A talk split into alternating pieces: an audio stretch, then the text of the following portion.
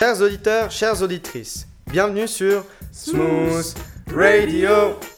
Aujourd'hui, nous allons vous parler d'un phénomène très répandu de nos jours. Il touche une grande partie de notre jeune population. Certains l'appellent biture, d'autres binge drinking. L'alcool chez les jeunes. Qui ne les a jamais vus? Ces jeunes titubés jusqu'au bar à la recherche de ce qui leur permettra de s'évader quelques heures. S'évader, fuir les problèmes ou tout simplement se péter la tête pour le plaisir.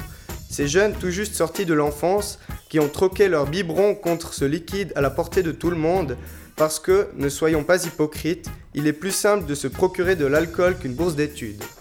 D'ailleurs, parlons-en des études, du cycle d'orientation plus précisément.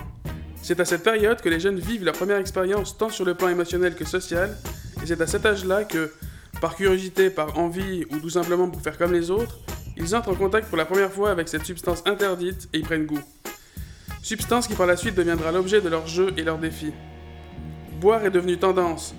Le goût sucré des alcopops prend le dessus sur celui de l'alcool et leur fait oublier ce qu'ils boivent. Jaune, bleu, vert, rouge, tout est bien étudié pour cibler les jeunes consommateurs. Bien que la vente d'alcool soit interdite aux jeunes de moins de 16 ans, il arrive fréquemment qu'ils s'en procurent de manière relativement simple. Mais de quelle façon?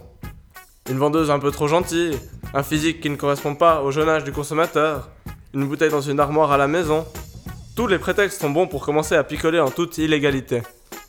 Les choses se gâtent quand cette consommation, qui commence souvent trop tôt, devient régulière. S'il est habituellement accepté en société de s'offrir un verre de vin rouge avec un repas ou de boire un peu trop le dimanche à midi à un repas de famille, l'habitude du samedi soir reste un sujet tabou. Les parents peinent souvent à aborder le sujet avec leur enfant. Soit ils ne sont pas familiers à l'univers de la fête du samedi soir, soit ils dramatisent souvent bien trop la situation.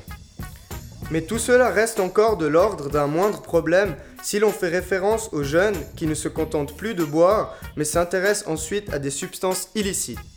C'est ainsi que s'achève notre chronique du jeudi. Merci de nous avoir écoutés et rendez-vous à midi pour notre flash info. Smooth Radio